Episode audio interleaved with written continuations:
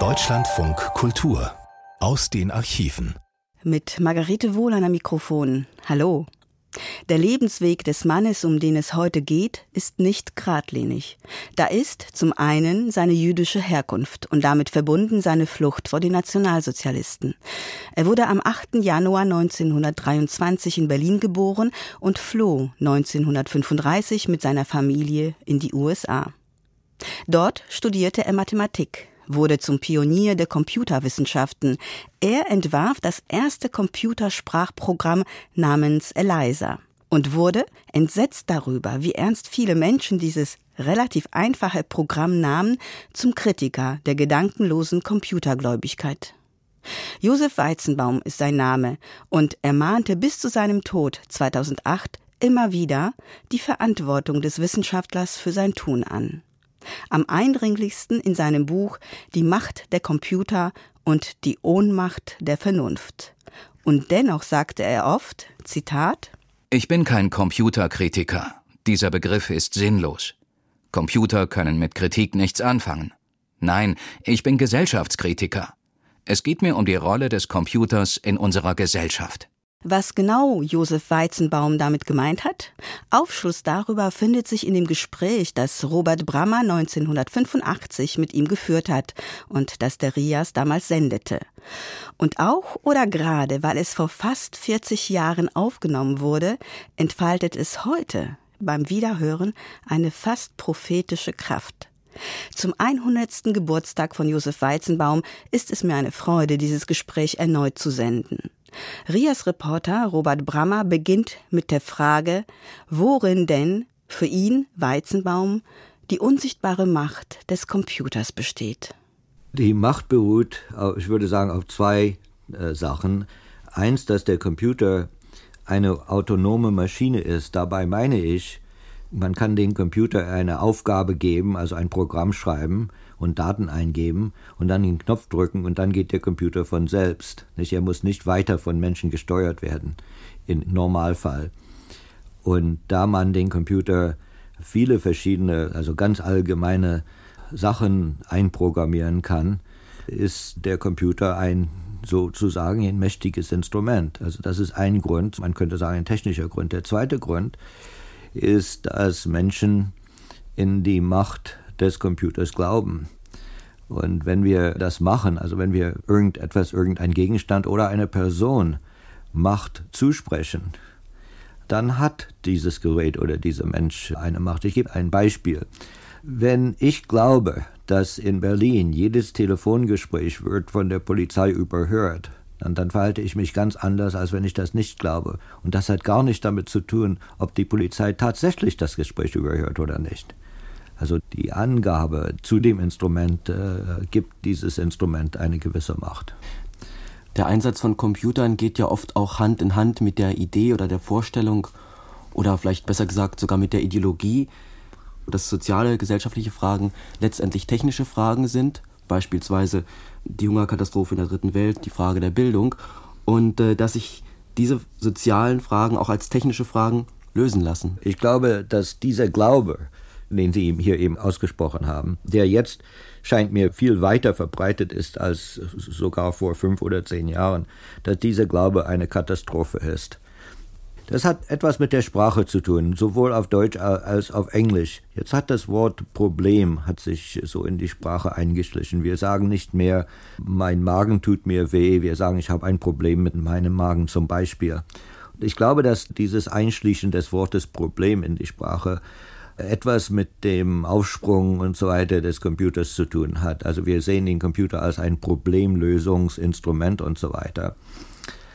Aber tatsächlich brauchen wir ein ganz anderes Wort. Es gibt sozusagen zwei Klassen von Problemen, also mindestens zwei. Das eine ist ein mathematisches Problem, also ein Problem, das man den Computer übergeben kann, in dem Sinn, dass man ein Verfahren schreiben kann, also ein Programm, ein Algorithmus, man gibt dem Computer das Problem und dieses Verfahren, drückt den Knopf und die Lösung kommt raus. Nicht? Diese Lösung hat auch die Eigenschaft, dass sie nur einmal ausgerechnet werden muss. Nicht? Wenn man einmal die Lösung hat, wenn man einmal weiß, dass die Quadratwurzel von 9,3 ist, dann braucht man das nie wieder auszurechnen. Aber wir sprechen auch von menschlichen Problemen. Leute sagen heute, ich habe ein Problem mit meiner Ehe. Nicht? Und dann sucht man eine Lösung. Aber menschliche Probleme werden nie gelöst. Ich sagen, nie. Und da meine ich auch gesellschaftlich, soziale Probleme und so weiter. Die werden nie gelöst. Die werden höchstens zu anderen Problemen oder in anderen Problemen verwandelt. Die Idee, dass so etwas wie Welthunger oder Freiheit oder Diktatur, Krieg und Frieden, also diese in Anführungsstriche Probleme, die uns heute plagen, die Sicht, dass das technische Probleme sind oder dass sie zu technischen Problemen verwandelt werden können und dann gelöst werden, glaube ich, ist eine Katastrophe. Damit wird verleugnet, dass in menschlichen und gesellschaftlichen Problemen, dass man tatsächlich Interessekonflikten hat. Das sind nicht nur Kommunikationsprobleme. Also wenn wir uns einfach, wenn wir uns länger sprechen könnten, dann könnten wir das alles ablösen und sagen. Es gibt tatsächliche Interessenkonflikte und mit denen muss man leben. Sie haben einmal gesagt, der Computer kam gerade noch rechtzeitig. Rechtzeitig wofür eigentlich? Na, ich habe nicht gesagt, ja oder doch. Jedenfalls wollte ich sagen, dass viele Leute sagen, der Computer kam gerade rechtzeitig und dann die Frage, ja, was, warum, wie? Ja, um die gegenwärtigen Zustände äh, sozusagen zu retten. Zum Beispiel, sagen wir, im Bankwesen. Wir sehen bestimmt in den Vereinigten Staaten und natürlich auch hier, dass die Bevölkerung wächst und äh, dass die Zahlen der Checks zum Beispiel und alles diese Verhandlungen mit Banken und so weiter auch wachsen und so weiter. Und, und schließlich geht das einfach nicht mehr. Nicht? Und da kommt der Computer und jetzt mit dem Computer können wir weitermachen. Ja, das bedeutet, dass wir weitermachen können, so wie wir es früher gemacht haben. Also nur mechanisiert, aber trotzdem, dass wir keine soziale Erfindungen machen müssen, dass wir unser Bankwesen zum Beispiel nicht ändern müssen, vielleicht regional oder, oder dezentralisiert oder, oder sowas nicht. Und, und der Computer hat diese Rolle in vielen Fällen gespielt. Also das im Grunde genommen ein konservatives Instrument ist. Und wir vermeiden dann äh, soziale Erfindungen zu machen. Das heißt, sozial etwas zu ändern, vielleicht revolutionär und so weiter. Hm. Also der Computer war Ihrer Ansicht nach gar nicht unabdingbar für das Überleben der modernen Industriegesellschaft nach dem Zweiten Weltkrieg? Überhaupt nicht. Also ich kann mir nicht vorstellen, dass hätte der Computer nicht gekommen, dass wir heute nicht da sind. Sogar könnte man sagen, dass die Gefahr, in der wir heute leben, vielleicht ohne den Computer gar nicht so bestehen würde. Also man kann zum Beispiel äh, Wasserstoffbomben nicht äh, an den in Anführungsstrichen Feind, der sehr, sehr weit weg ist, äh, liefern, ohne diese präzise Navigation und so weiter, Steuerung, äh, die ohne Computer einfach undenkbar ist. Mhm. Dabei meine ich natürlich nicht, dass der Computer Schuld hat, sozusagen, nicht, dass wir in dieser Gefahr sind. Nein, nein. Geräte haben keine Schuld, sie haben auch keine Verantwortung. Sie gelten aber als kompetenter Warner vor Fehlentwicklungen im Bereich der Computer. Deshalb die Frage, was können Computer, wo ist ihr Einsatz äh, sinnvoll und wo liegen die Grenzen? Das ist so eine ganz einfache Frage. Also ich meine, die ist einfach zu fragen, aber tatsächlich sehr, sehr, sehr, sehr schwierig. In einem gewissen Sinn sogar Unsinn. Also wenn man, wenn man sagt, ja, wo kann der Computer vernünftig eingesetzt werden? Man sagt das ohne irgendeinen Kontext, also einfach Computer. Dann spielt der Computer, und so ist es tatsächlich in unserer Welt sehr oft, dann spielt der Computer die Rolle einer Lösung, die ein Problem sucht. Nicht? Hier haben wir dieses schöne Instrument, wo kann man es vernünftig einsetzen. Aber der Computer wird in konkreten sozialen, historischen Umständen eingesetzt. Nicht? Und, man, und jetzt, ob etwas vernünftig ist oder nicht, hängt von diesen Umständen, hängt von diesem Kontext ab nicht von dem Computer selbst.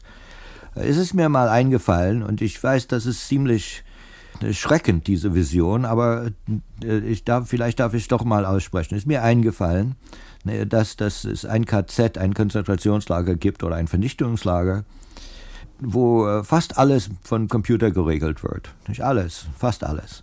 Wer morgen getötet werden wird und, und so weiter, nicht? Und da habe ich die Fantasie, da sind zwei Gefangene in diesem Lager und einer sagt zum anderen, weißt du, es muss doch sein, dass der Computer auch vernünftig eingesetzt werden kann und, und, und menschlich und so weiter, nicht nur wie es hier ist.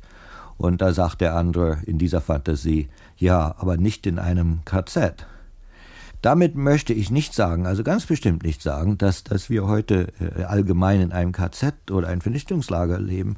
Aber ich glaube, wir, wir leben in einer Irrenanstalt. Nicht? Dass, dass die Welt in einem ganz gewissen Sinn und ganz richtig gesagt wahnsinnig ist. Und in einer wahnsinnigen Welt ist es möglich, dass es eben keine vernünftige Einsetzung von Computern gibt. Das ist eine Fantasie, nicht? Und ich will das nicht übertreiben, aber ich, ich glaube, man soll es jedenfalls mal aussprechen. Also jetzt zu der Realität, wie es, wie es tatsächlich ist.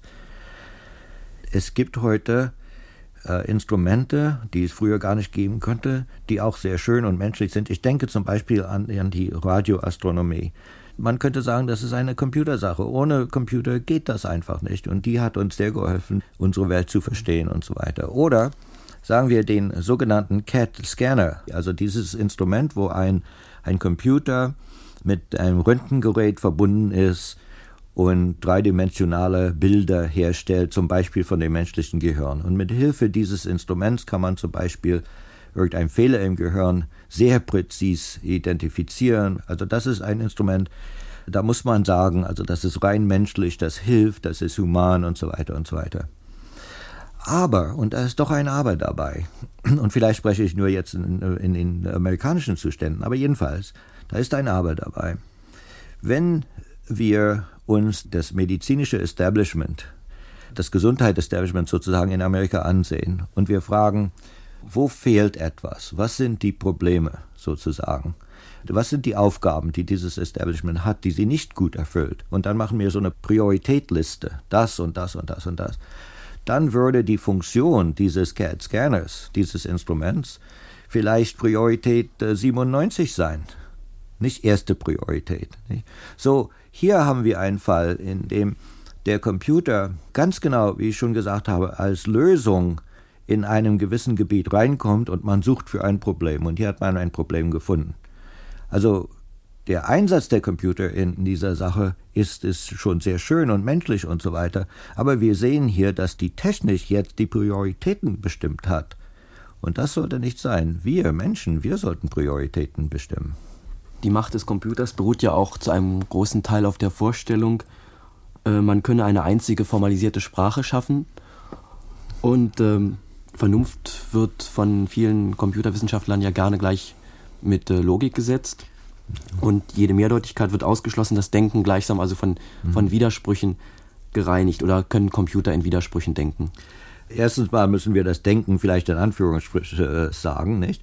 Zweitens ist das dieselbe Frage, als ob äh, soziale und menschliche Probleme zu technischen Problemen verwandelt werden können und so weiter. Ein ganz kleiner Teil, das muss betont werden, ein ganz, ganz kleiner Teil des menschlichen Denkens ist logisch, mathematisch und so weiter. Nicht? Kann in eine technische Sprache übersetzt werden und so weiter. Äh, jemand hat mal gesagt, alles kann in Sprache ausgesprochen werden, nur nicht die wahrhaftige Wahrheit. Können alle menschliche Erfahrungen in Sprache überhaupt ausgedrückt werden? Eine logische Sprache oder sogar einfach eine natürliche Sprache, so wie Deutsch oder Französisch? Dann ist die Antwort nein. Wir wissen sehr, sehr viel, jeder Mensch weiß sehr, sehr viel, dass er oder sie überhaupt nicht in Sprache übersetzen kann und nicht aussprechen kann. Hm. Das Leben ist nicht aussprechbar sozusagen, ist auch nicht berechenbar. Und äh, Sie sprechen jetzt von Widersprüchen. Sie fragen, ob ein Computer in Widersprüche oder mit Widersprüche denken kann. Also wenn der Computer überhaupt denken kann, wenn wir das Wort benutzen können. Und ich glaube nicht, dass das gefährlich ist. Wir können das. Dann ja, muss man sagen, natürlich. Ich würde sogar sagen, dass fast alle Programme, die heute irgendwo äh, die Arbeit der Welt tun, sozusagen, äh, Widersprüche enthalten und man vielleicht äh, stolpert man nicht über sie, aber äh, manchmal kommt es doch, dann geht etwas schief und dann muss das Programm repariert werden und so weiter, ja. Aber das Leben ist nicht widerspruchfrei. Es gibt ja nun in der äh, Computerwissenschaft einen Zweig, der sich dem Dogma der künstlichen Intelligenz verschrieben hat und diese Richtung gipfelt in der Vorstellung, dass jeder Aspekt des menschlichen Lebens computerisierbar sei. Und es gibt ja auch viele Wissenschaftler, die behaupten, der Mensch sei nichts anderes als ein informationsverarbeitendes System. Muss man denn nun diese Forschungen, die menschliches Denken in Computern simulieren, ernst nehmen oder wird sich das eines Tages selbst ad absurdum führen? Ja, fangen wir an mit der Aussage, der Mensch ist nichts anderes als eine Informationsverarbeitung Maschine. Nicht? Erstens ist der Mensch so eine Maschine. Und ich würde sagen, ja, das ist er. Okay. Ich würde auch sagen, der Mensch ist von Papier gewischt. Also wir können uns auf ein Stück Papier hinsetzen und dann fliegt das Papier nicht weg. Das ist der auch.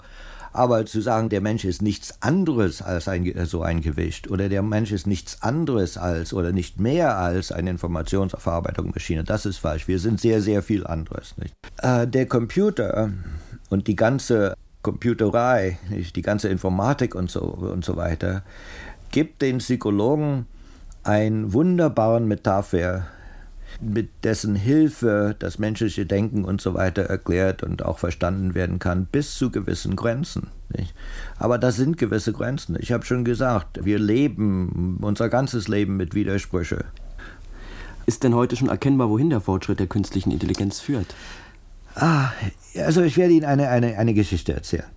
Ähm, äh, sagen wir, dass vor 3000 Jahren da irgendwo, wo jetzt Griechenland ist oder Israel oder, oder so, da im Mittelmeer in dieser Gegend, da fällt es jemand ein, zum Mond zu kommen. Nicht? Wie kommt man zum Mond? Und da, das ist ganz einfach. Er denkt, na, der Mond ist oben und wenn wir einen ganz hohen Turm bauen, dann landen wir am, schließlich am Mond. Das muss sein. Nicht? So, die Kunst ist jetzt Turm bauen. Da wird ein Turm gebaut, bis schließlich der letzte Stein da oben gesetzt wird und das Ding fällt runter, weil es eben zu hoch ist, nicht? Na, schade.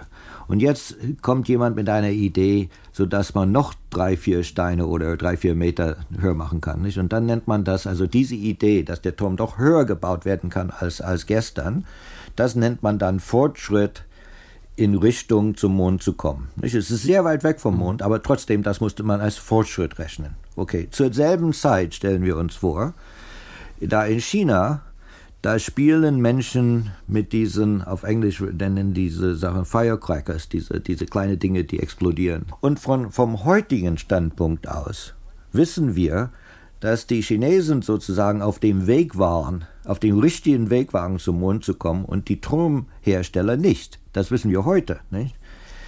Wo der Fortschritt hingeht in der, in der künstlichen Intelligenz und wo wir sind mit ihm in dieser Sache, ist beschreibbar, indem wir sagen, heute wissen wir noch nicht, ob wir Türme bauen oder mit China-Kracher spielen. Mhm. Nicht? Und also das ist ziemlich weit weg. Aber vielleicht können Sie doch ein bisschen berichten, woran arbeiten denn Ihre Kollegen zurzeit in den Forschungslaboratorien? Ja, äh, die Arbeit heute in Amerika und, und ganz besonders, äh, würde ich sagen, in meiner Universität, also MIT, Massachusetts Institute of Technology, geht, man könnte fast sagen, in rein militärischer Richtung. Äh, ich sage das, also das ist leider so. Technisch versucht man, die, den Computer beizubringen, die natürliche Sprache zu erkennen, also ich meine dabei Englisch oder Japanisch oder Deutsch. Mhm. Ähm, Wie weit ist man dabei?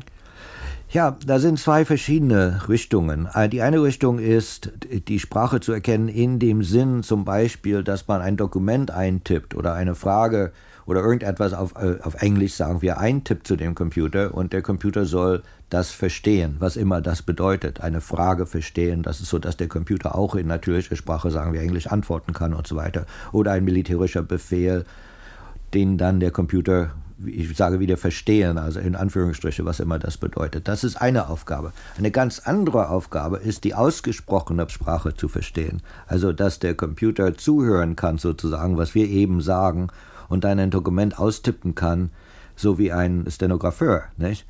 Diese zweite Aufgabe, also die Sprache sprachlich zu verstehen, äh, die ist sehr, sehr viel schwieriger als die erste Aufgabe. In begrenzten Gebieten sind beide Sachen heute möglich, aber das Verstehen von was da eingetippt ist und so weiter, das ist viel, viel weiter gegangen als das Sprechenerkenntnis. Also man könnte von Spracherkenntnis sprechen und oder von Sprechenerkenntnis. Das Sprechenerkenntnis ist sehr, sehr schwierig, es setzt voraus nicht nur, dass man hört, sondern dass man auch versteht, was man hört. Nicht? Und äh, so das Verstehen ist sozusagen ein Unterproblem. Äh, also das ist äußerst, äußerst schwer. Äh, wir verstehen kaum, wie wir das selbst machen, zum Beispiel. Mhm. Und na, ich glaube, das wird noch sehr, sehr lange dauern, wenn es überhaupt möglich ist, dass der Computer zum Beispiel uns jetzt anhören könnte und, und so eine Dokumentation darüber schreiben könnte. Das ist ein sehr schwieriges Problem. Na, Im militärischen Bereich, also das Verteidigungsministerium oder besser gesagt, wie es früher hieß, Kriegsministerium, der Vereinigten Staaten, die verlangen dieses Sprechenerkenntnis, weil sie wollen es möglich machen, zum Beispiel für einen Pilot in, in einem Flugzeug verschiedene Instrumente zu haben, wo er einfach das Instrument ansprechen kann, als ob es ein Co-Pilot wäre. Nicht? Deswegen unterstützt das Militär äh, diese Forschung. Eine andere Richtung ist in dem Bereich äh, Sehen. Also man, man äh, richtet einen Computer mit Kamera aus und, und der Computer kann dann in Anführungsstrichen sehen. Natürlich, jetzt kommt die Frage, ob der Computer verstehen kann, was er sieht. Zum Beispiel einen Unterschied finden kann zwischen ein einfaches Auto und einem Tank. Ich nenne dieses militärische Beispiel, weil wieder mal es ist das Militär, mhm. das da erstens mal dafür bezahlt und das es verlangt. So zum Beispiel wissen wir, dass die Cruise Missile ihr Ziel findet, indem sie den Boden, über den sie fliegt, sieht und in irgendeinem Sinn es versteht und so weiter. Die Pershing Missile äh, navigiert ganz anders, aber am Ende des Fluges in der Pershing Missile erkennt die Pershing Missile das Ziel und dann steuert sich so in den letzten Momenten äh, gegen das Ziel. Also in beiden Fällen ist da eine Maschine, die sozusagen sieht und was sie sieht, versteht. Äh, diese Arbeit ist, ist auch sehr, sehr äh, schwer und man muss sagen, dass sie auch sehr, sehr interessant ist. Also Oppenheimer hat mal gesprochen von süßer Wissenschaft, nicht? Das ist, das ist alles sehr, sehr süß und sehr interessant und so weiter. Und äh, deswegen arbeiten Leute auch dran, nicht? Weil es eben so sehr interessant ist. Äh, leider. Als ich ihr Buch Die Macht der Computer und die Unmacht der Vernunft gelesen habe, war ich zum ersten Mal konfrontiert mit der Tatsache, dass Computerprogramme heute so undurchschaubar geworden sind, dass selbst Fachleute äh, sie nicht mehr begreifen. Und die Programme werden zwar immer leistungsfähiger auf der einen Seite, aber keiner der Programmierer kann sie überhaupt noch verstehen. Und man kennt wohl auch nicht mehr die inneren Abläufe des Computersystems und tauchen Fehler auf, dann äh, wird das Programm nicht etwa neu geschrieben, sondern es wird ein neues Teilprogramm gemacht. Angeklebt. Angeklebt und äh, auf diese Weise entsteht dann so ein riesiger Flickenteppich. Das ganze Programm ist in sich also sehr labil. Also das ist für mich als Laien erstmal eine sehr beunruhigende Vorstellung. Ja, das ist sehr interessant. Also was Sie, ich könnte das nicht besser gesagt haben, wie Sie das eben gesagt haben. Das, das, das ist wunderschön, wie Sie das gesagt haben. Uh, jeder Computerfachmann, würde ich sagen, oder Fach, Fachmensch, also sind, wir haben auch viele Frauen, weiß das, was, was Sie eben gesagt haben. Er kennt das, nicht? Trotzdem ist es in einem gewissen Sinn ein so ein offenes Geheimnis, nicht? Wenn man das einem Laien sagt, der hat das nicht gewusst und, und vielleicht glaubt er es auch nicht. Aber so ist es tatsächlich. Die meisten großen Systeme, die wir haben, die tatsächlich die Arbeit der Welt tun, ich meine jetzt äh, nicht die nicht äh, Schülerübungen sind oder oder oder sowas, haben diesen Charakter, dass sie undurchschaubar sind. Nicht, nicht nur, dass sie im Moment niemand versteht, aber wir könnten sie im Prinzip verstehen, wenn wir schwer genug daran arbeiten oder sowas. Nein, nein, man, man kann gar nicht äh, mit modernen Computern so eine ganz einfache Trennung machen. Programm, Hardware, Software, Hardware. Nicht, dass eine Linie ist und da weiß man ganz genau, wo man ist. Das ist heute alles vermischt, das ist sehr, sehr kompliziert und so weiter. Aber ich möchte auch betonen, dass diese Undurchschaubarkeit nicht nur eine Folge der Komplexität ist. Nicht, da ist etwas anderes dabei. Ein Laie würde doch fragen, aber jemand hat dieses Programm entworfen oder dieses System entworfen und er muss doch wissen oder dieser Team muss doch wissen. Der Fehler ist in dieser Aussage, dass niemand dieses System entworfen hat. Da sind viele Leute, die da etwas gemacht haben, die da etwas zugegeben haben. Und der Prozess ist nicht ein Prozess, der besteht aus, aus Entwurf und dann Realisierung oder sowas. Nicht? Nein, es ist ein evolutionärer Prozess. Genauso, wie Sie schon gesagt haben, dass wenn man zum Beispiel einen Fehler findet, dann geht man nicht ins, ins System rein und findet den Fehler und korrigiert ihn, nicht? sondern man klebt irgendetwas an, sodass der Fehler nicht den Effekt hat und so weiter. Gilt denn diese Labilität oder diese Undurchschaubarkeit der Programme dann auch für die Computer, die im Pentagon oder in Moskau die atomare Abschreckung garantieren sollen? Absolut, absolut. Also das, ja, das kann ich nur betonen. Und wir, das, das bedeutet natürlich, dass wir in einer sehr, sehr gefährlichen Lage sind. Eine sehr, sehr gefährlich. Ich, ich will betonen, dass unsere Lage, unsere Weltlage heute nicht nur gefährlich ist, weil wir eben die, uns auf diese Systeme verlassen müssen oder jedenfalls verlassen. Äh, aber das ist ein Teil der Gefahr, ganz bestimmt. Ja, natürlich. Computer sind ja ohnehin aus dem modernen Waffensystem gar nicht mehr wegzudenken. Ja. Wo liegen denn Ihrer Ansicht nach die hauptsächlichen Gefahren einer Computerisierung im militärischen Bereich?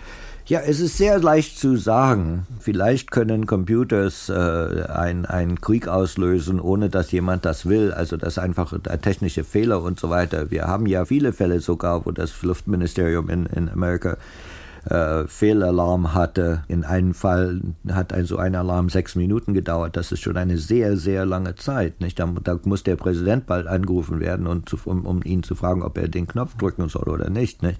Also das ist jetzt natürlich eine Gefahr.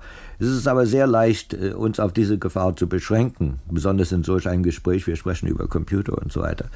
Aber die ganze Sache ist natürlich in einem Kontext, der, der einen historischen Kontext, einen militärischen Kontext, einen, einen sozialen Kontext und, und, und politisch und so weiter. Also ich glaube nicht, dass die Gefahren so äh, getrennt werden können. Äh, ich denke daran, die Historikerin, die das Buch geschrieben hat, ich glaube, das Buch war August 1914, hieß das Buch. Und ich glaube, es war da, dass sie beschrieben hat, dass nachdem der Kaiser in 1914 äh, die Mobilisation äh, angekündigt hat, befohlen hat. Ne, so ein oder zwei Tage später hat er von Molke zu sich gerufen und hat gesagt, äh, das ist alles ein Fehler, wir müssen das abstellen. Das kann nur das Ende des Europas bedeuten oder so etwas. Und er hat von Moltke gesagt, ja, leider ist es zu spät. Diese Dinge haben ihr eigenes Leben und wenn man sie einmal ruft, dann können sie nicht widerrufen werden. Das war das war ohne Computer. Nicht? Heute ist diese Situation noch gefährlicher. Mhm. Man muss auch dazu sagen, wir haben gerade von Undurchschaubarkeit gesprochen. Es wieder mal, es ist, es ist leicht, sich vorzustellen, so ein Riesencomputer irgendwo, der entscheidet, ob der Feind jetzt kommt oder nicht und so weiter und so weiter. Aber heute sind Tausende, es kann sein, dass es schon Millionen sind, Mikroprozessoren in Waffen, so ganz kleine Mikroprozessor, genauso wie man sie in Waschmaschinen findet und Nähmaschinen und Autos und so weiter. Und wir haben den Fall gesehen in Amerika, wo Texas Instruments, ein, ein Hersteller dieser Mikrochips, hat gefunden, dass viele dieser Mikrochips äh, so in einem statistischen Sinn, ein, also eine Wahrscheinlichkeit haben, dass sie Fehler haben. Nicht? Das sind aber so, so viele. Da kann das Militär jetzt nichts mehr machen. Sie können nicht einfach jetzt in jedes Waffensystem oder jede Waffe reingehen und sagen, ist das solch ein Chip oder nicht. Also jetzt wissen wir, wir wissen ganz genau, dass viele dieser Chips, die heute in Waffen sind, so Waffen und Waffensysteme sind, dass sie fehlerhaft sind. Aber wir, es ist zu spät, wir können nicht zurück. Es ist eine scheußliche Situation. In welchem Umfang ist denn die Computerwissenschaft in den Vereinigten Staaten von militärischen Zielen bestimmt? Also ich denke besonders jetzt an die strategische Verteidigungsinitiative mhm. SDI, mhm. das Konzept vom Krieg der Sterne. Hierzu bedarf es ja eigentlich einer raschen Fortentwicklung der modernen Computertechnologie. Welche ja, Aufgaben sind denn der Computerforschung hier gestellt worden und wie reagieren beispielsweise die Universitäten darauf? Äh, erstens äh, dieses, dieses SDI oder Star Wars Programm, also Strategic Defense Initiative so genannt, hat ein Unterteil sozusagen, das heißt Strategic Computing Initiative, SCI, ne? Strategic Computing Initiative. Und äh, dieses, äh, dieses Initiative hat ein, ein Budget äh, von, ähm, ich glaube, es ist für, für die ersten fünf Jahre soll es 600 Millionen Dollar sein. Na, diese Budgets, die werden immer größer natürlich. So könnte man sagen, mindestens 600 Millionen Dollar. Äh, und dieser Budget ist, ist äh, für zwei Sachen sozusagen. Eins ist für Forschung für viel schnellere, größere äh, und so weiter Maschinen, also Hardware. Und die andere ist für die Entwicklung der künstlichen Intelligenz und zwar ganz besonders künstliche Intelligenz für militärische Zwecke und so weiter. Ein Teil dieses Geldes geht zu der Industrie, besonders Gelder, die, die mit den Supercomputers zu tun haben, obwohl, ich muss sagen, das, das sind auch Universitäten dabei, ganz besonders meine eigene Universität, die auch daran arbeiten, also Supercomputers herzustellen. Und das wird vom Militär unterstützt. Die künstliche Intelligenz, diese Aktivität, muss man sagen, in Amerika gibt es nur eine Handvoll Universitäten, die wesentliche Arbeiten in dieser Sache machen. MIT ist einer davon, Stanford in Kalifornien und Carnegie in Pennsylvania. So wird das Geld in den wenigen Universitäten verteilt. Das bedeutet, dass für jedes solch ein, ein Labor, zum Beispiel in, in meiner Universität in MIT, dass es eine riesige Menge von Geld ist. Und diese Menge hat den Effekt, ob man es will oder nicht, dass sie das ganze Talent sozusagen aufsaugt. Nicht? Das heißt, dass wenn heute ein Student, sagen wir, zu, zu MIT kommt und er möchte irgendetwas, also ganz theoretisch und psychologisch über künstliche Intelligenz studieren, es ist nicht, dass niemand das will, aber die, die Professoren, die Dozenten, die, die im Prinzip die Fähigkeit haben, so ein Projekt zu leiten, sind völlig beschäftigt mit diesen militärischen Aufgaben. Nicht? In diesem Sinn bestimmt heute das Militär, und das ist schon lange der Fall, dass das Militär die wissenschaftlichen, die Forschungsprioritäten bestimmt. Mhm. In diesem Sinn. Nicht? Und, äh, Aber akzeptieren denn die Universitäten dies so widerspruchslos? Leider ja. Leider ja. Wir sprechen von autonomen Universitäten, nicht? Und so die ganze Idee der Universität und so weiter. Äh, und ich muss betonen, dass die drei Universitäten, die so die Hauptarbeit in künstlicher Intelligenz besonders machen, also Stanford, Carnegie und, und MIT, das sind private Universitäten, nicht staatlich. Aber sie sind in den letzten 20 Jahren oder 30 oder 40 vielleicht so vom Militärgeld abhängig geworden, dass sie glauben, es nicht sich erlauben zu können, einfach Nein zu sagen. Und dann ist natürlich auch das Märchen, dass es macht ja nichts aus, wo das Geld herkommt. Wir machen doch nur, was wir wollen.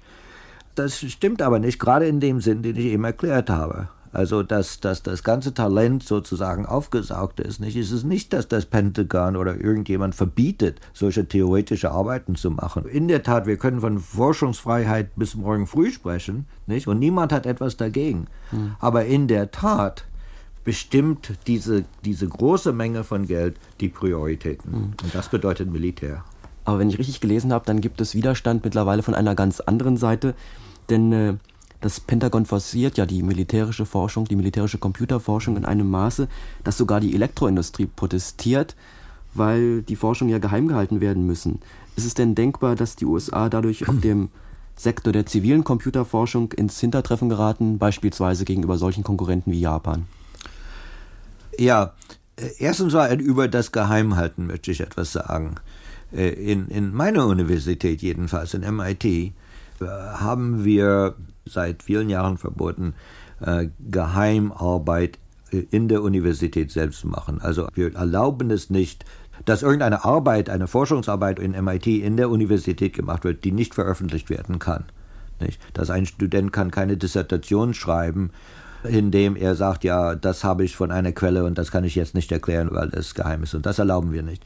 Wir haben ein Labor, das so draußen der Stadt ist äh, und da können Geheimsachen und werden Geheimsachen gemacht, aber da machen Studenten nicht mit und das hat in einem gewissen Sinn wenig mit der Universität zu tun. Äh, und so soll es auch sein mit kommerziellen Forschungen, also dass wenn irgendeine Chemie- oder äh, pharmazeutische Gesellschaft unsere Forschung unterstützt, können sie nicht sagen, aber das ist nur für uns, nicht? Das darf niemand sagen oder so. Das erlauben wir nicht. Aber natürlich in der Industrie ist da, ist da sehr viel Geheimnis und so. Ich muss auch sagen, wir haben jetzt einen Fall in MIT, also in meiner Universität, der mir große Sorge macht. Wir hatten ein Projekt, ein Forschungsprojekt, das wurde viel besprochen und beschrieben. So eine, eine superschnelle Maschine, ein ganz neues Typ und so weiter. Und das wurde mit Studenten gemacht und so weiter, also ganz offen und in der Literatur beschreibt und so weiter. Und auf einmal hat das Pentagon gesagt, ja, jetzt muss das geheim werden. Jetzt hat es eine militärische äh, Bedeutung und es muss jetzt geheim werden. Ja, was ist da geschehen? Was da geschehen ist, dass die Leute der Universität, die an dieser Maschine gearbeitet haben, haben sich eine Firma gegründet. Und die Firma macht das jetzt, also nicht die Universität. Das ist eine schlimme Konsequenz. Ich möchte noch äh, gerade zu der Frage, ob wir uns selbst vielleicht mit Geheimnisse wehtun und so weiter gegenüber Japan zum Beispiel, möchte ich gerne den Fall Sowjetunion zitieren. In der Sowjetunion gibt es genauso kluge Menschen, Mathematiker und so weiter als, als äh, wie, wie in Amerika, also gar keine Frage, nicht? Aber die sind sehr, sehr da hinten mit Computers und viele andere technischen Sachen. Ja, warum? Ich glaube nicht, dass es einen einzigen Grund gibt, aber ein wichtiger Grund ist, dass es in der russischen Gesellschaft auch in der, in der, im wissenschaftlichen Establishment und, und so weiter gibt es so viele Geheimnisse. Ich meine jetzt nicht Geheimnisse von zu der Außenwelt, but innen. Nicht? Hm. Dass, dass die Leute in Vladivostok oder ich meine jetzt in Novosibirsk zum Beispiel, so, wo eine, so eine Wissenschaftsstadt ist, die dürfen nicht einfach ihre Kollegen in Moskau telefonieren und sagen, ja, wir haben hier so ein ganz neues Ding gemacht mit dem Computer, das ist sehr interessant, du sollst das auch machen und so weiter. Nein, nein, alles ist so geschachtelt und so weiter innerhalb, nicht?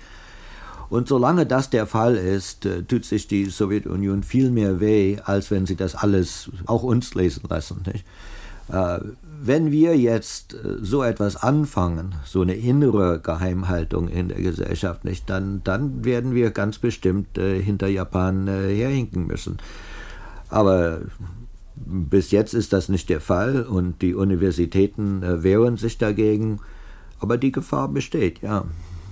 Der Einsatz von Computern gilt ja auch in anderen Bereichen als risikoreich.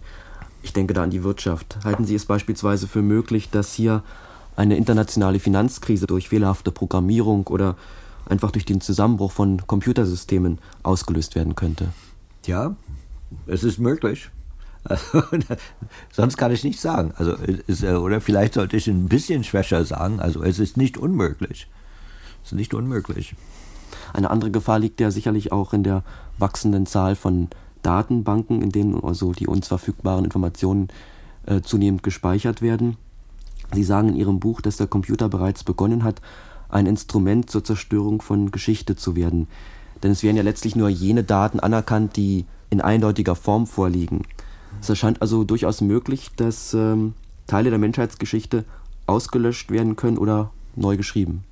Ja, das hatte ich so vor zehn Jahren oder so äh, geschrieben und, äh, und ich, ich bleibe dabei, so ist es, gar keine Frage. Wie gesagt, nur Daten, die in irgendeinem Sinn rechenbar sind oder, oder maschinell behandelt werden können und so weiter, überleben. Das ist eine Sache. Aber inzwischen hat sich etwas, etwas ganz anderes entwickelt, daran ich nicht dachte, als ich das Buch schrieb. Und das ist, dass heute zum Beispiel in der Regierung und auch im Geschäft und in der Universität und so. Aber wir sprechen jetzt von der Regierung, dass das Schreiben äh, auf Papier und so weiter von Memoranda von einem Büro zum anderen aufgehört hat nicht? oder eben aufhören ist. Das heißt, dass, dass diese, die, die, die Managers, sie schreiben ja nicht einander Briefe und Memoranda, die dann aufgehoben werden können, nicht? wo ein Historiker dann später kommen kann und die Geschichte einer Entscheidung zu, zum Beispiel wiederherstellen können. Jetzt mit der elektronischen Kommunikation, nicht mit, mit, äh, mit äh, elektronisch Post und so etwas, nicht von einem Computer zum anderen, verschwinden die Spuren einer Entscheidung. Jetzt ist es nicht der Fall, dass die Geschichte zerstört wird. Nicht? Noch schlimmer, in vielen Fällen, es, ist, es gibt keine Geschichte. Die, die fängt also gar nicht an sich, zu leben. Sie lässt sich nicht dokumentieren. Ja, ja. Nicht? Und äh, die Spuren gehen einfach verloren. Nicht? Das ist ein neues Phänomen. Ich weiß nicht, wer darüber schon nachgedacht hat oder nachdenkt. Aber ich glaube, dass das eine Sache ist, ein Zustand ist, äh, über den wir äh, sorgen sollten. Bei all diesen Möglichkeiten, bei all diesen Entwicklungen, die wir hier durchgespielt haben, welche Hoffnung bleibt denn da? Oder anders gefragt, ist dieser Mythos, der sich mit dem Computer verbindet, dass ohnehin alles technisch oder politisch vorbestimmt sei, ist dieser Mythos möglicherweise nicht auch eine Ausrede, um nichts gegen die Macht des Computers zu unternehmen und um alles so geschehen zu lassen? Ja, ganz richtig. Wenn ein Admiral, wie der Fall war in der Geschichte des Vietnamkrieges, sagt, und ich zitiere, wir waren alle Opfer des verdammten Computers, dann könnte man das hören als eine Aussage der Machtlosigkeit des Admirals. ich glaube nicht, dass Admirale äh, machtlos sind oder als eine Entschuldigung, also ein Verstecken hinter dem Computer. Tut mir leid, ist nicht meine Schuld, das hat der Computer gemacht. Ja, das stimmt. Aber Sie sprechen von Hoffnung. Und ich glaube, da steckt ein, ein sehr wichtiges Thema.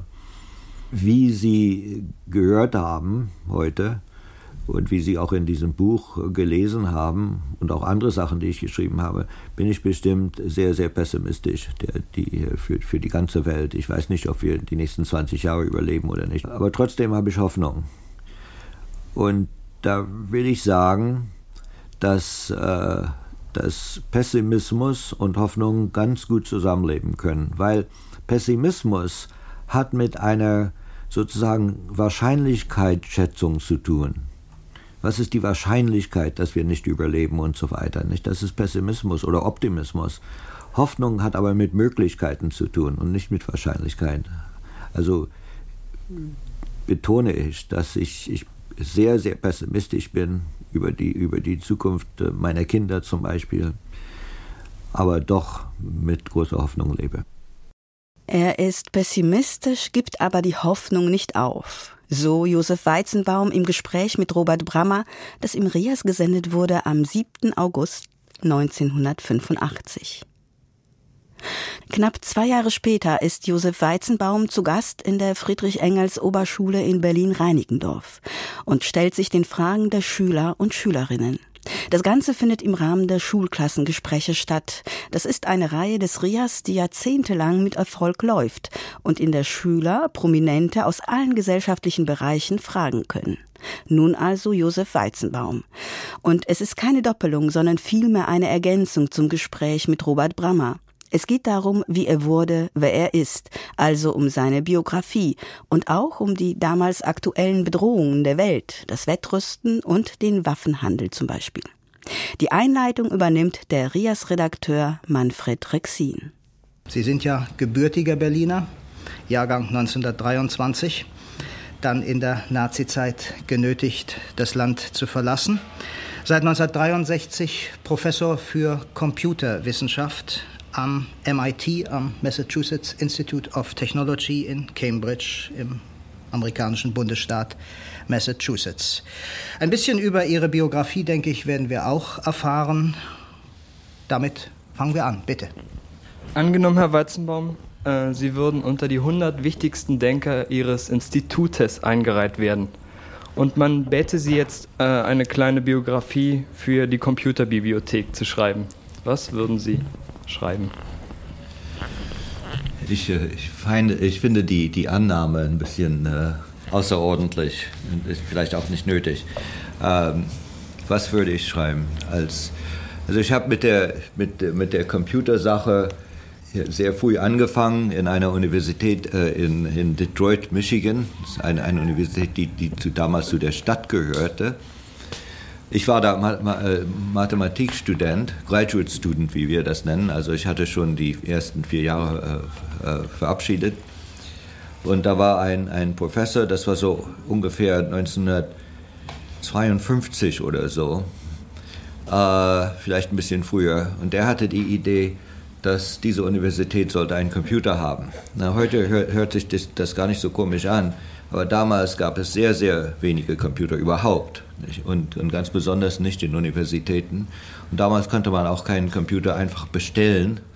Und dann wird es äh, so ein bisschen später geliefert. Damals war es die, äh, die, wie soll ich sagen, die Sitte fast, dass wenn man sowas wollte, dann stellte man es sich selbst her. Und das haben wir gemacht. Das hat ungefähr ein Jahr gedauert, den Computer zu entwerfen und, und auch technisch, elektronisch und alles das herzustellen. Also das war, das war der Anfang. Wie gesagt, ich war Mathematikstudent, aber bin nie wieder zu der Mathematik richtig zurückgegangen. Dieser Computer oder die, die Sache selbst hat mich ergriffen und mich nie wieder äh, losgelassen. Äh, heute soll ich sagen, dass äh, der, der Computer äh, kann kaum mit einem modernen Computer verglichen werden. Äh, erstens mal so riesig, er war so riesig groß. Ich meine rein physikalisch Natürlich war es mit Röhren hergestellt. Ich weiß gar nicht, ob, ob es noch in Erinnerung ist, was Röhren überhaupt sind. Jedenfalls äh, im, im, im, Winter hat dieser Computer äh, fast die ganze Bibliothek geheizt der, der Universität. Nicht? War, war so benutzt als Heizer. Hat sehr wenig gerechnet. Äh, sogar, vielleicht sollte ich das sofort sagen, ich glaube, in den ersten bestimmt zehn Jahren meiner Career in, in, in, in, in Computerbereich glaube ich, dass, äh, dass ich fast nie an irgendeinem Computer gearbeitet habe, der tatsächlich etwas nützlich ausrechnete. Das war immer dem Computer selbst gewidmet, eine Sprache zu dekodieren oder, oder, oder was immer. Nicht? Sehr selten, dass da tatsächlich etwas richtig ausgerechnet wurde. Ja, jedenfalls, der war sehr, sehr groß, wie gesagt, und unvergleichbar mit heutigen Computers. Und ganz besonders will ich sagen, dass, dass äh, äh die Fähigkeit dieses Computers kann nicht heute reproduziert werden, weil es eben viel, viel langsamer war als, heute, als die Taschenrechner heute. Ich meine auch die Taschenrechner, die nur 20 Mark kosten zum Beispiel. Also, aber da habe ich sehr, sehr viel, da hat man sehr, sehr viel gelernt dabei, indem man alles machen musste. Also später dann, vielleicht soll ich das auch sagen, dass es, die, die ganze Branche war so eine, eine na, wie soll ich sagen, man wurde sozusagen Lehrling, das, aber da waren ja auch keine Meister. Und dann wurde man so ein Wandergeselle und man, man ging rum, man wusste, dass da irgendwo etwas interessant passierte und meldete sich einfach. Da waren so wenige Leute, die irgendetwas davon verstanden. Nicht, dass man, da, dass, dass, dass man einfach hingeht. Und da bin ich äh, angekommen zu einem Projekt, das hat sehr lange gedauert, ein Computersystem für eine Bank herzustellen. Das allererste dieser Sachen. Und äh, der Team, an dem ich war, hat zum Beispiel diese kleinen magnetischen Ziffern da unten am Check äh, erfunden und alles, was dazu gehört. Wenn ich das fertig machte, dann habe ich mich ein bisschen für meine eigenen Sachen interessiert, habe ein paar äh, Papiere geschrieben, wie wir das sagen, und äh, dann wurde ich von MIT berufen in 1963 und äh, da bin ich seit dieser Zeit. Vielleicht sollte ich dazu sagen, dass das äh, ein bisschen später, vielleicht zehn Jahre später, habe ich angefangen, äh, mich, mich, mir ein bisschen zu überlegen, was wir tatsächlich machen in der Computersache und besonders in, in MIT, so eine technische Hochschule. Und äh, habe äh, seitdem mich äh, mehr, ich würde sagen, mehr als ein bisschen äh, verwandelt, sozusagen, sodass heute, heute ist es äh, ziemlich bekannt, dass ich ein, in, in einem gewissen Sinne ein Dissident bin. Äh, in Ihrem Buch Kurs auf den Eisberg schreiben Sie, dass die Katastrophe nur verhindert werden könnte, indem sich jedes Individuum, jeder von uns selbst bewusst wird, dass die Welt in seiner Hand liegen könnte, dass er also mitentscheiden müsste, diese Katastrophe aufzuhalten. Halten Sie denn in diesem Zusammenhang die Menschen in der heutigen Zeit schon für reif genug, mit der, äh, dem Stand der Computertechnik zu folgen? Äh, glauben Sie, äh, dass der technisch-industrielle Komplex, der nun einmal besteht, schon weitgehend an den Menschen angeglichen ist, sodass er reif genug dafür ist?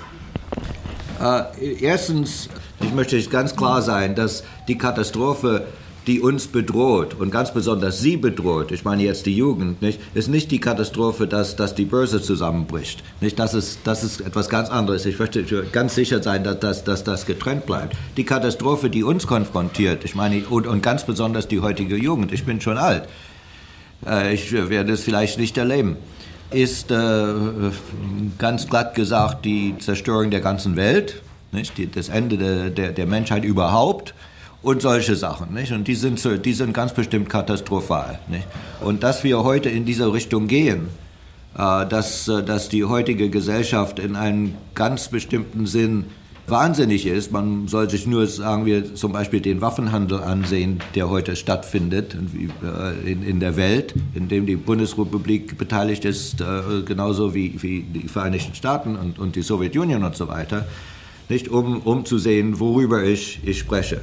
Jetzt äh, die Frage, ob die Menschen, und das hat sehr wenig mit, mit, äh, mit technischen Systemen zu tun, da, dass technische Systeme da sehr, sehr vermittelt, äh, vermittelt sind und, und, drin sind, ja, das, das schon.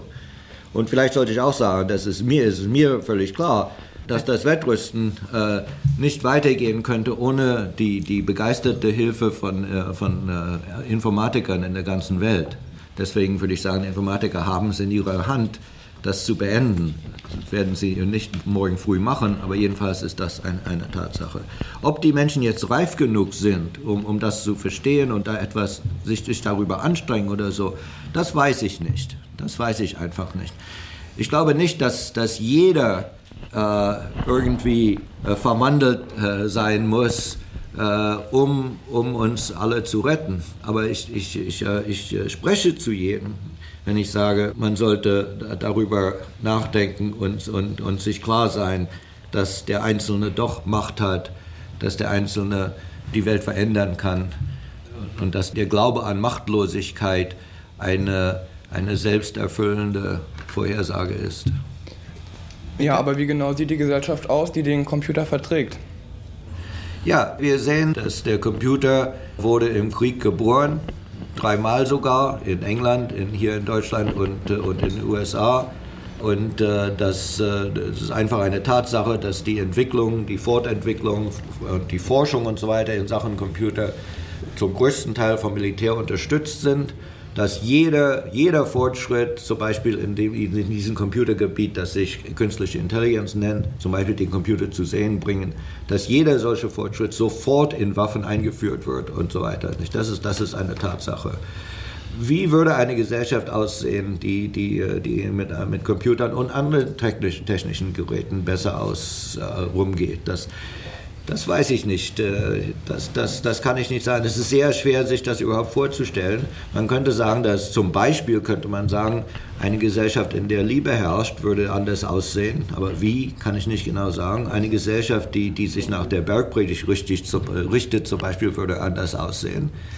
Äh, aber ganz genau, wie es aussehen würde oder wie wir dazu kommen, äh, leider weiß ich nicht. Und äh, da kann ich nur wieder mal äh, wiederholen, dass, dass es die Verantwortung, dass meine Verantwortung äh, sei, die ihre und, und jeden Einzelnen. Eine Frage, die jetzt vielleicht mehr über die Erziehung der Wissenschaftler, also darüber etwas verlangt. Und zwar, äh, Sie sagen, dass irgendwie die Wissenschaft mit der Ethik zusammen gelehrt werden müsse. Jetzt meine Frage, hätte das nicht irgendwie negative Folgen auf die Wissenschaft in sich? Wie sollte jetzt ein neuer Wissenschaftler aussehen? Ich erinnere mich, dass äh, so in seinem letzten Jahr oder so wurde Einstein gefragt, dass äh, wenn, ich, wenn, er wüsste, was, was eben geschehen ist in der Welt und so weiter, ob er wieder, wieder sein Leben so leben würde, wie er es gelebt hat. Und er hat geantwortet, nein, ich würde lieber ein Schuhmacher werden. Nicht? Es ist, in dieser Welt ist es tatsächlich ein Dilemma. Das ist gar keine Frage. Es ist einfach ein Dilemma. Leider sind, äh, ist die, die ganze Welt, ist, ist besonders das menschliche Leben vollgepackt mit Dilemmas. So ist es einfach. Albert Einstein wäre also lieber ein Schuhmacher geworden. Und das menschliche Leben ist voller Dilemmas. Soweit das Schlusswort von Josef Weizenbaum, gesendet im Rias am 1. Juli 1987. Der Deutsch-Amerikaner wäre am 8. Januar 100 Jahre alt geworden. Die letzten zwölf Jahre seines Lebens verbrachte er übrigens in seiner Heimatstadt Berlin und starb hier 2008 mit 85 Jahren.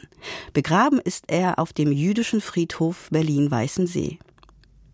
Aus den Archiven gibt es in einer Woche wieder, dann über das Leben und Arbeiten von Westkorrespondenten in der DDR. Ich bin Margarete Wohlan. Machen Sie es gut.